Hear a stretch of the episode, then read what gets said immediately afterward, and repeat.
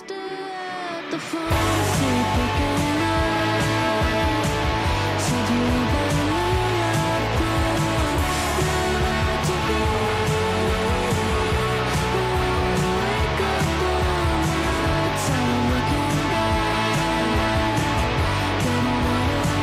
Beno, badakizue arrakala digitala deitzen diogun tartea dugula amaraunean, eta zuzen ere, helburetako bat izaten da, arlo digitala ulertzea, ez? Eta horretarako ezinbestekoa izaten da, atzetik zer dagoen jakitea, eh, Maria. Bai, eh, hain zuzen ere horregatik gaur adimen artifizialak sortzen dituen alborapen edo sesgoari buruz aritu nahi dugu.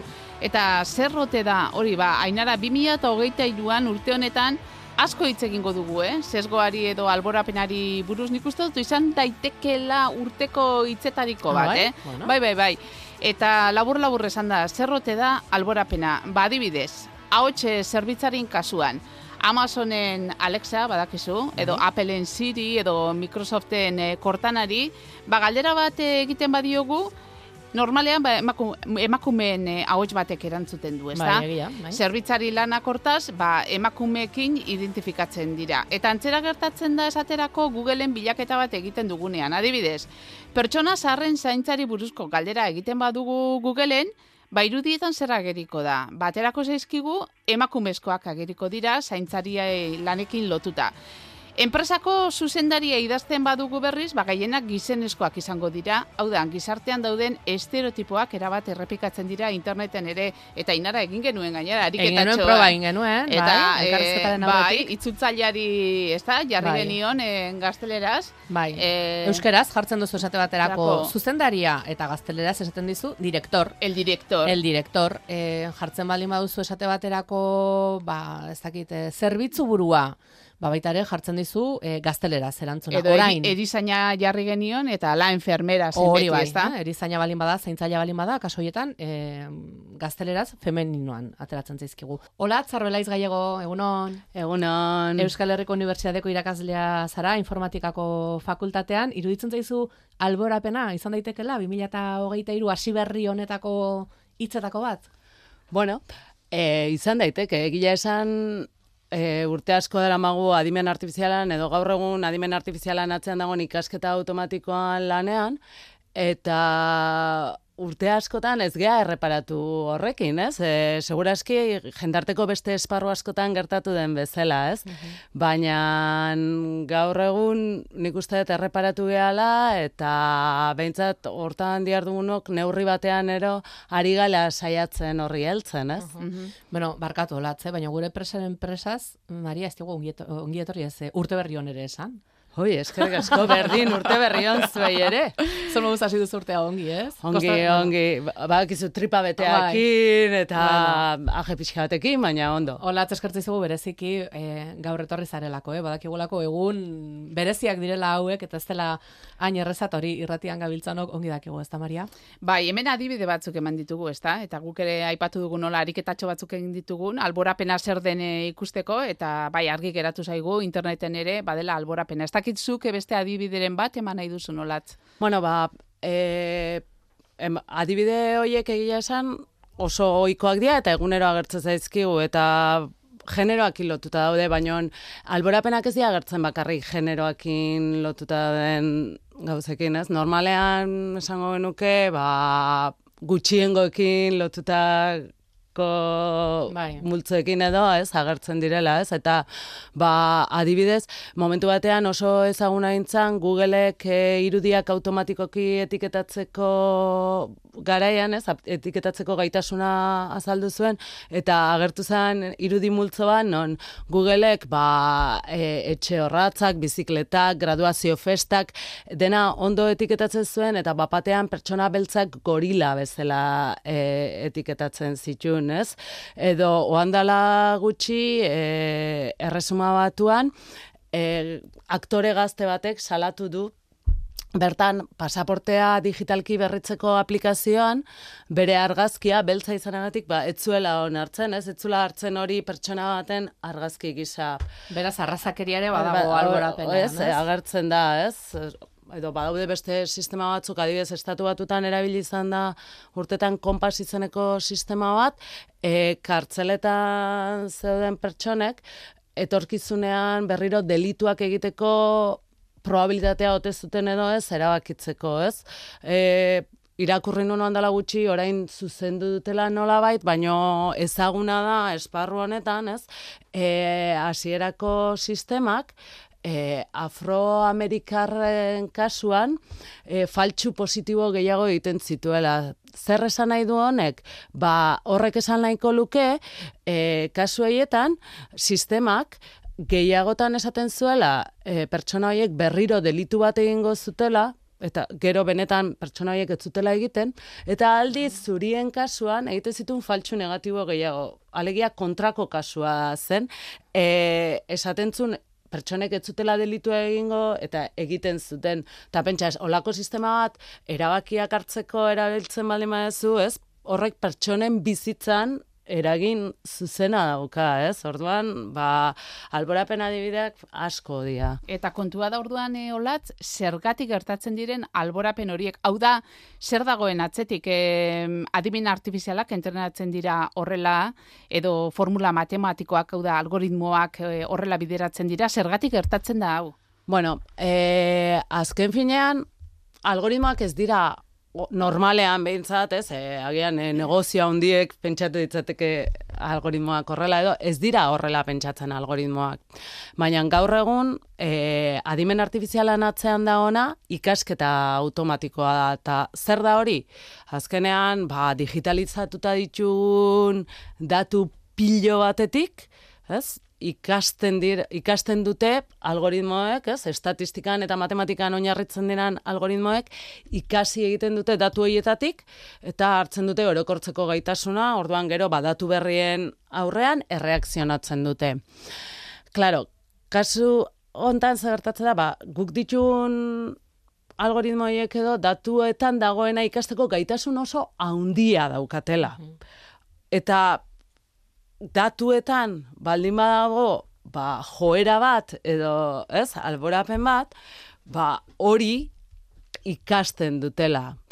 E, bera, adibidez simple bat ematearren irudien kasuan, e, ba, urte askotan irudik e, aurpegi rekonozimenduak eta barre entrenatzeko erabili da sistema bat, ima, imagenet, boi, datu base bat, imagenet izenekoa, ez, eta hor agertzen ziren euneko laro gehi inguru gizonezkoak ziren, eta hoien artean euneko laro gita bost edo Txuriak ez?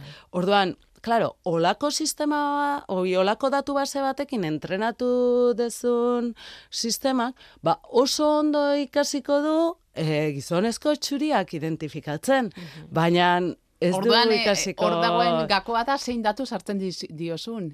Bueno, bai, gakoa da zein datu sartzen diozun, eta gakoa da baita ere, ba, orain arte urte askotan, ez dugula erreparatu, ea guk zirtz- sortzen genuen sistema horrek joerakote zitun, edo, ez, populazioko azpimultzo guztietarako ondo portatzen zan, Ja. edo ez, ez? E, orain arte, nolabait neurtu dugu, ba, sistema horren portaera orokorra.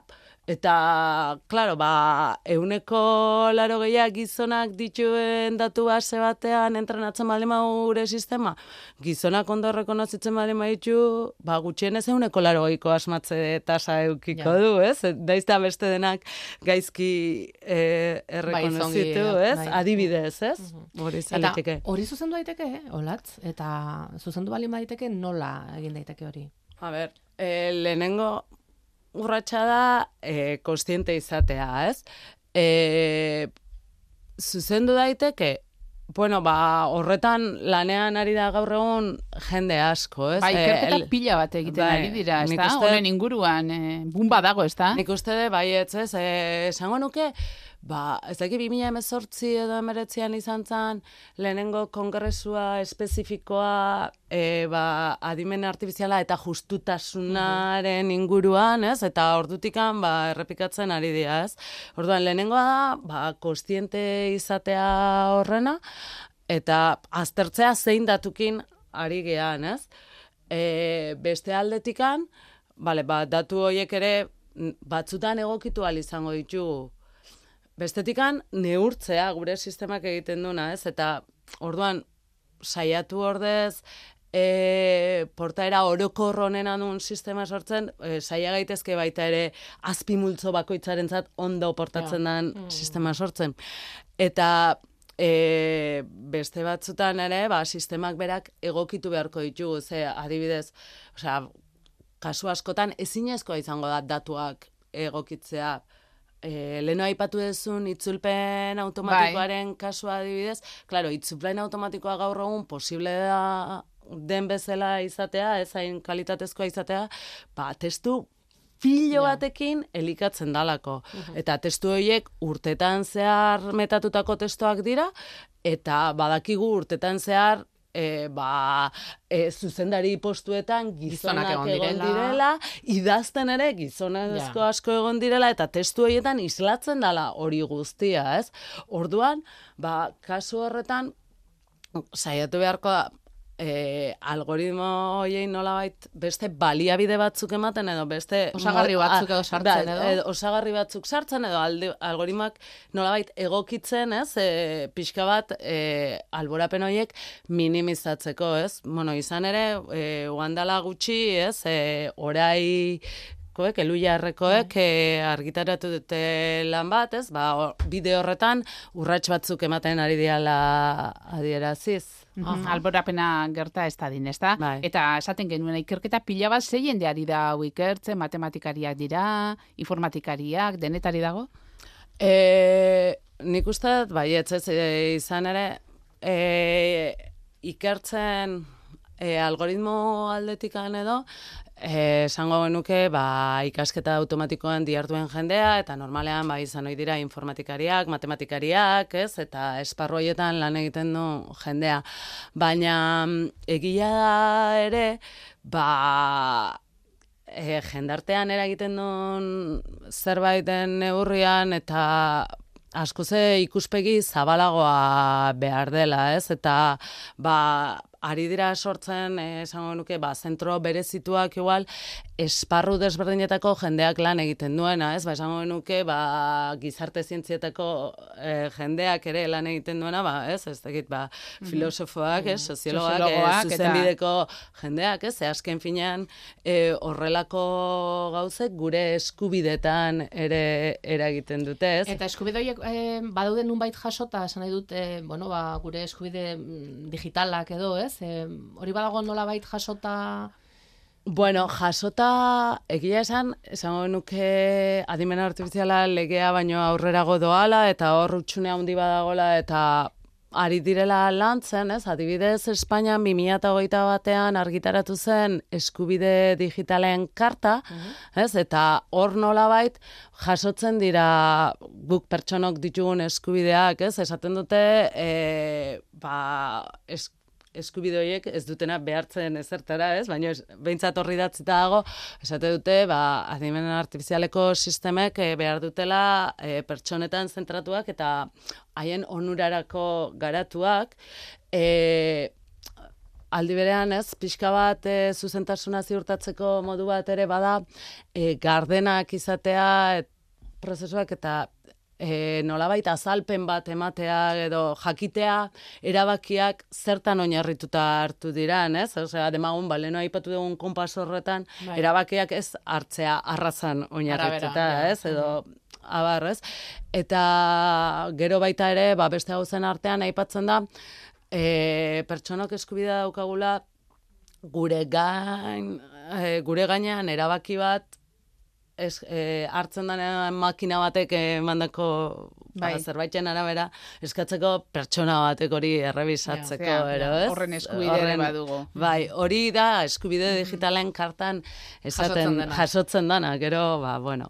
Olat uste dut e, labur e, jendeak esango du, bueno, ba, ez dakit alborapena honek garrantzia, baina zuk zuek esan duzu, gure eskubideetan eragin dezakeela, zerbait e, sakona dela, eta momentu batean gainera, ba, gugan eragina izan dezakena, eta hortik ez da, garrantzia hori hau zuzentzearen e, importantzia. Bai, bueno, gure eskubidetan eragin dezake eta gainera eh, esango genuke ba azkenean e, bizitzako esparru guztitan diskriminazio gehien jasotzen duten hoiek direla sistema hauetan ere alborapen eta diskriminazioa jasotzeko e, aukera gehien daukatenak, orduan, ba, horren aurka nik uste dut lan egin beharko genukela. Bueno, basan dugu, alborapena izango dela 2023 honetako hitzetako bat, e, horre pixkanaka denok izan behar dugu konstiente ez da eta, bueno, e, bilatu behar dugu beste, ba, esaten zenuna ez, albo batera uzten diran, edo uzten gaituzten e, ezaugarri hoiei buelta eman, eta lan egin behar da